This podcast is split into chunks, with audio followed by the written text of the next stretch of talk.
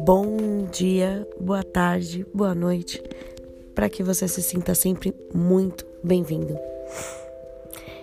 Existem algumas coisas que vocês precisam saber antes de criar um vínculo comigo. Eu tenho problemas com autoestima, às vezes eu sumo, eu sou insegura em relação a tudo.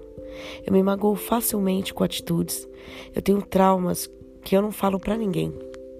Eu me sinto insuficiente demais às vezes. E eu odeio me sentir importante depois ser tratado como tanto faz. Eu sinto ciúmes por medo de perder alguém que eu amo. E às vezes eu vou querer ficar sozinha. Mas isso não quer dizer que eu não goste da sua presença.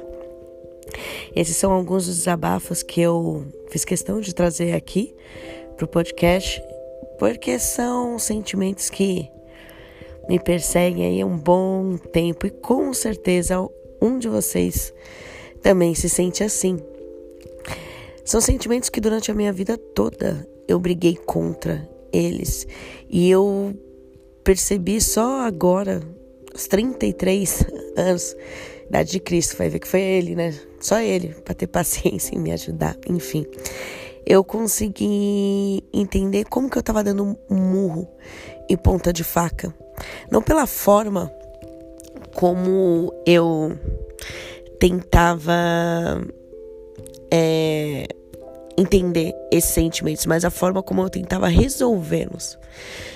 Eu tentava resolvê-los negando, eu tentava resolvê-los ocultando, eu tentava resolver ignorando. E quando eu falo ignorando, escondendo, ocultando, não é só para os outros, era para mim. O que é pior, né? Porque a gente esconder os sentimentos, as coisas que nos machucam, que nos limitam, é uma puta burrice. Não tem como a gente esconder da gente mesmo. Ignorar sim, esconder não. Mas o ignorar não faz o problema solucionar. E aí eu comecei a entender que esse problema ele faz parte de mim. E se ele faz parte de mim, eu deveria aceitá-lo. Eu vou me negar a mim mesma? Eu vou me ignorar sempre? Eu vou me separar de eu mesma? Não tem como. Todos os anos que eu tentei lutar, brigar e ser contra eu mesma, só aumentava a dor. O dia que eu parei e encarei de frente tudo que eu sou, separei tudo. O que de maravilhoso eu tenho e o que de tão assustador eu preciso mudar. Sei lá, Todo mundo tem o seu lado assustador, mesmo que não mostre para os outros.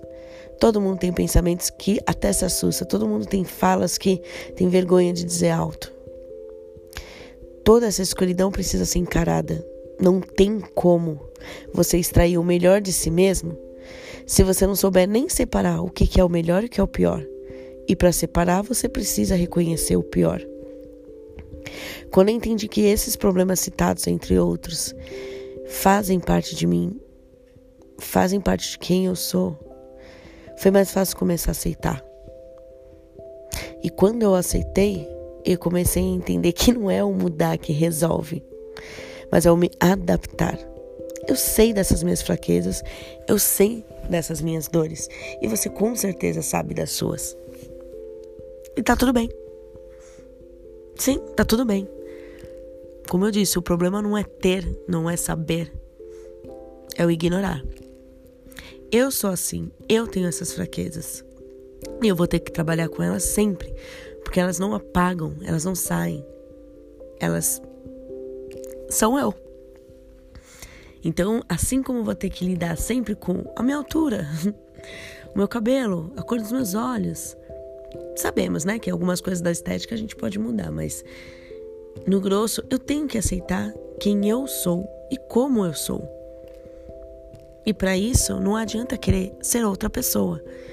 Eu preciso me adaptar à pessoa que eu já sou. Tudo bem ter meus medos, minhas inseguranças, mas o que eu faço com elas?